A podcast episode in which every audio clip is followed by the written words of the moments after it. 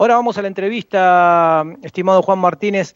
Eh, siempre tenemos una entrevista central, siempre intentamos reflejar historias de vida, intentamos contarles, ¿sí? Eh, el detrás del decorado de, de personas que dejan una huella o enseñan. El otro día justamente lo mencionábamos en el programa pasado, ¿sí? el caso de Eduardo Santomil, atleta máster, eh, justamente en el día que fue un hito para él, justamente fue el viernes pasado, donde batió el récord argentino de 1500 de la categoría 70 años.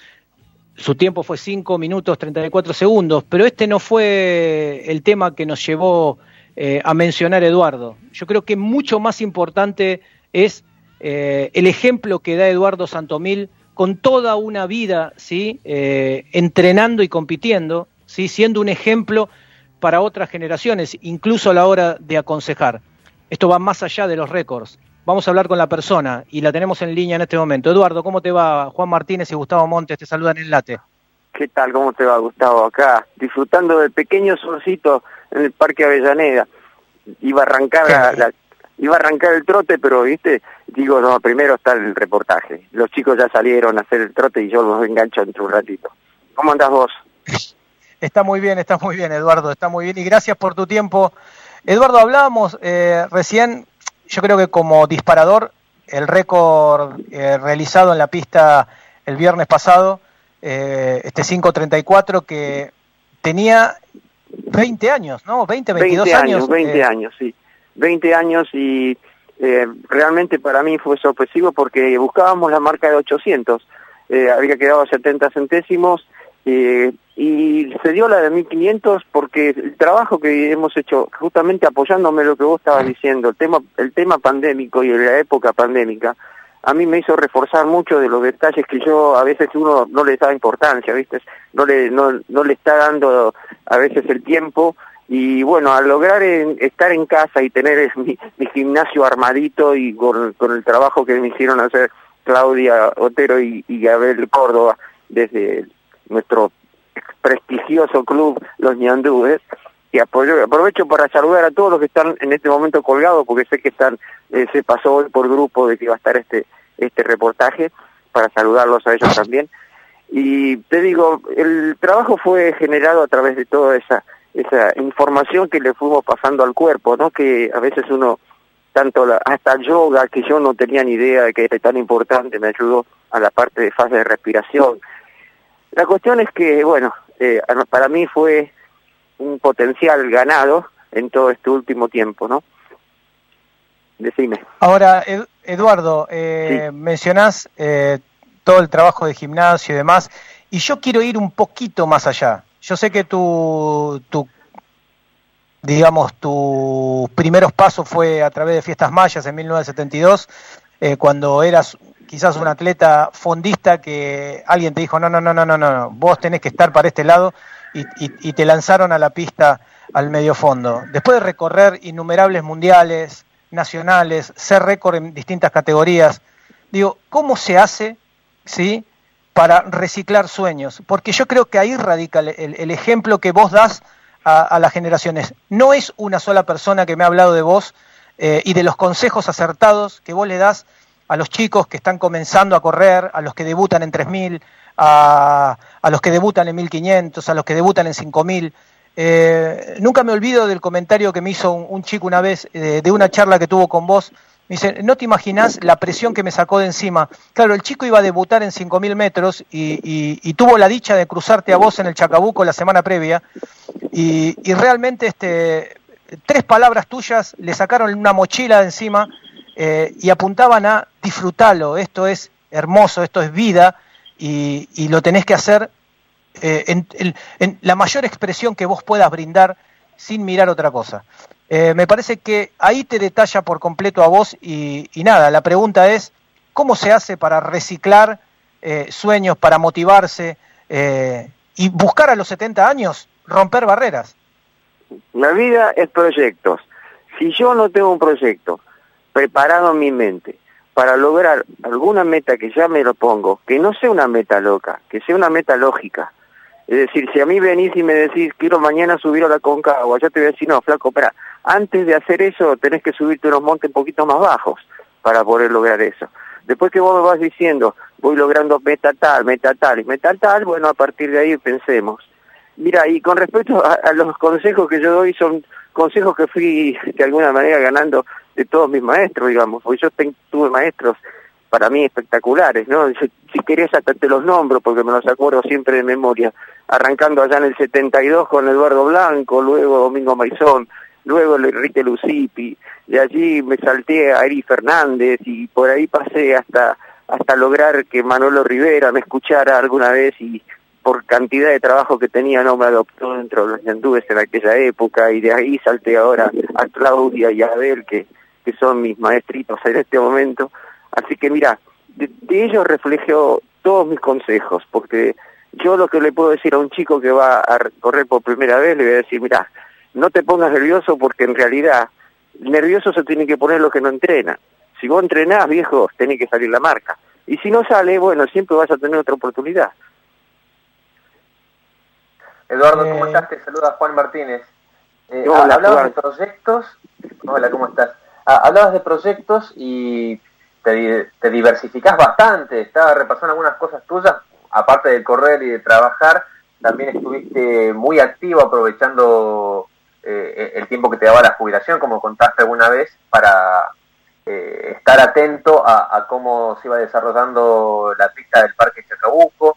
También ayudaste a fundar con tu si no me equivoco, una filial de River en Australia y ayudaste también a que viniera un jugador australiano a probarse el equipo de Gallardo. Sí, bueno, mi vida en el deporte se basa en un montón de cuestiones, pero la realidad es que, a ver, tener tiempos libres me, me, me permitió sentarme alguna vez en, ahí en el Chacabuco a ver cómo se estaba haciendo la obra y cuando vi que la obra no no es que no avanzaba sino que se estaba haciendo por por, por etapas y esas etapas eran no, eran conflictivas porque no se estaban teniendo en cuenta los detalles de las medidas y bueno ahí un poco me, me metí en el tema de querer ser una especie de auditor externo o de vecino eh, alcahuete que de alguna manera podía decir o, comentar algo que uno ya lo tiene en mente porque de tantos años de atletismo algo se conocía de, de, lo que era lo, técnico y ahí me vinculé con, con el, arquitecto ingeniero Vila, que fue el creador de la pista de Chacabuco, pero la que era de Conchilla y después pasó a ser de, de Carbonilla y luego este, todos los trabajos que tuvieron, pasarla a ser de seis andariveles a ocho, es decir, todas estas cuestiones que técnicamente no daban los espacios, bueno, todo eso me llevó a colaborar y a meterme a trabajar desde, desde ese punto de vecino o atleta vecino, y bueno, eso colaboró para que hoy tengamos la pista, ¿no? De alguna manera. Siempre digo que gracias a que me convocaron, hasta pude elegir el color en un momento, que yo lo había visto en Querétaro, en México, y me había gustado ese color y digo, qué lindo sería y ese sueño que yo tuve lo pude reflejar y verlo hoy por hoy eh, cuando voy a la pista digo pero vos se me cumplió un sueño eh, esos también son proyectos ¿ves?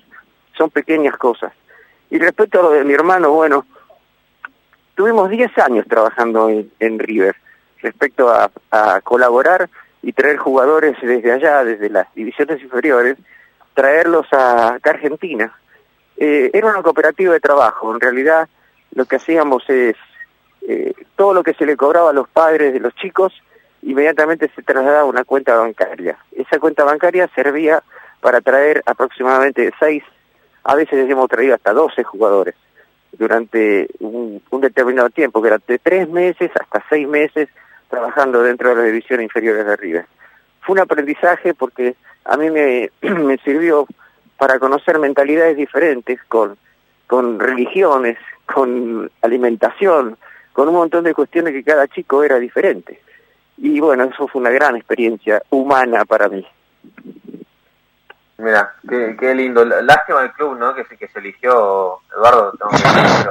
Eh, lamentablemente, lamentablemente yo eh, te voy a dar una, una idea porque yo sé en cuál es tu club, pero nosotros eh, con mi hermano, gracias a mi padre, somos todos de River y defiendo los colores porque cuando uno hace propuestas en otros clubes, porque nosotros fuimos en varios clubes de la misma propuesta, lamentablemente hemos encontrado directivos que no tenían eh, el mismo pensamiento.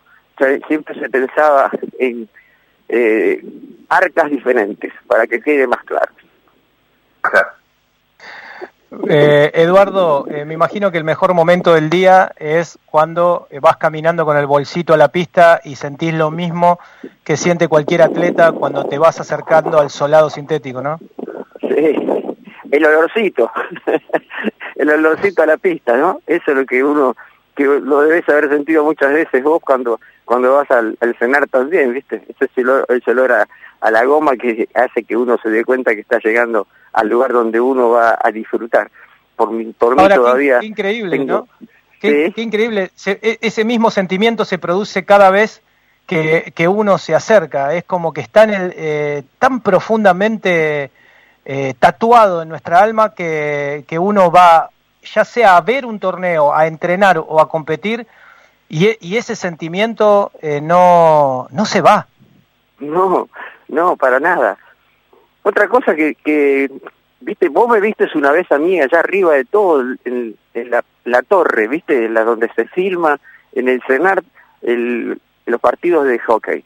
Yo estaba ahí arriba y yo te voy a decir por qué. Primero porque yo disfruto de las carreras después de los chicos, de, de nuestra agrupación, y luego veo los videos y luego les voy diciendo y marcando a vos te, me gustaría más que muevas este brazo o que fíjate cómo está, eh, para que se vean, ¿viste? Porque yo, te, yo les cuento a todos, cuando yo empecé a correr, la única manera que yo me podía mirar era si pasaba por una vidriera.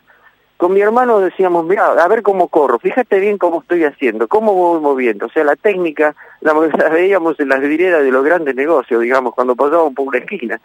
Y hoy por hoy, los chicos tienen la oportunidad de verse reflejado porque los teléfonos celulares te permiten filmar en cualquier momento, grabarlos, mostrarle y todas esas pequeñas cosas hacen que de alguna manera los chicos vayan progresando, ¿no?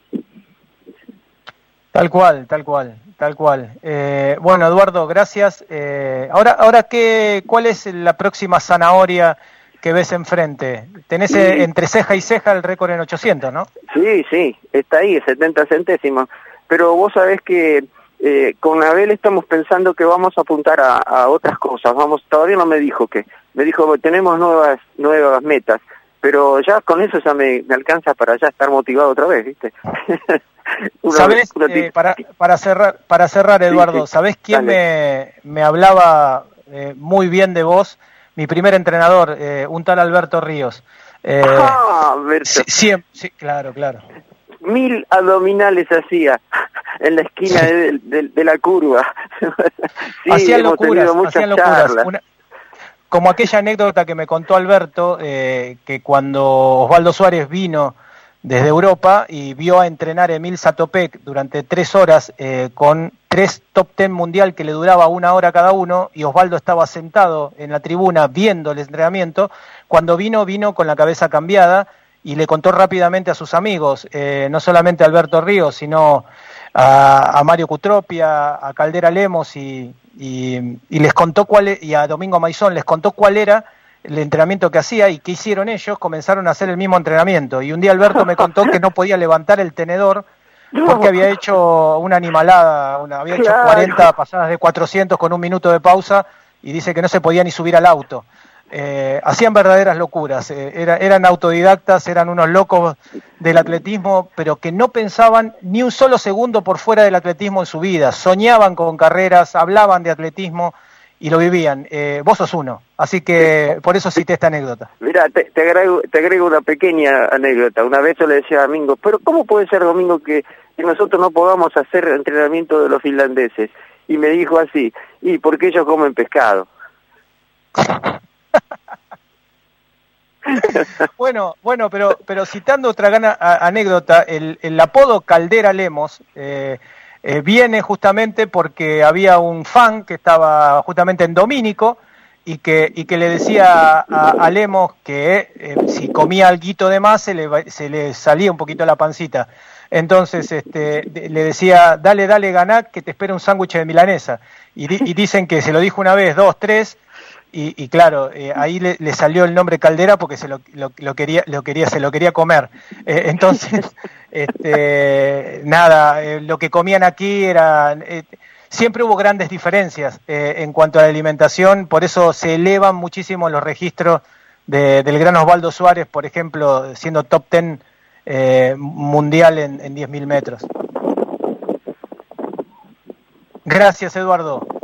No, gracias a ustedes, che, por promocionar el atletismo, promocionarnos a nosotros los, los, los, jovatitos, que por lo menos tenemos la, la, voluntad de poder seguir. Tengo muchas cosas más por contarte, pero viste, eh, estamos trabajando para que cada esté dentro de FAM, por ejemplo, eh, que sería otra, otra eh, cuestión, digamos, de la que estamos trabajando con, con Rupi, con Pablito y con la nueva presidenta de, de FAM, viste, porque hemos tenido posibilidades de poder acercar al torneo de fama a los a los máster. Vamos a trabajar sobre eso. Excelente idea, excelente idea, eh, en buena hora. Gran abrazo, señor Eduardo Santomil. Será para la parte 2 de nuestra entrevista. Dejamos, dejamos la parte 2 abierta hacia adelante como un cheque en blanco. Dale. Saludos a la Sole. Un abrazo. Muchas gracias, muchas gracias y un gran saludo a, mi querida agrupación también, ¿eh? Un gran abrazo. chau, chau. Chau, chau.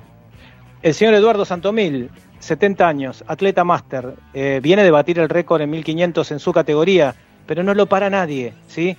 Esto es un, un gran ejemplo, ¿sí? Su historia, su persona y demás que obviamente los más jóvenes deben tomar. Es el ejemplo. De, correr se trata de esto, de correr toda la vida. Seguimos.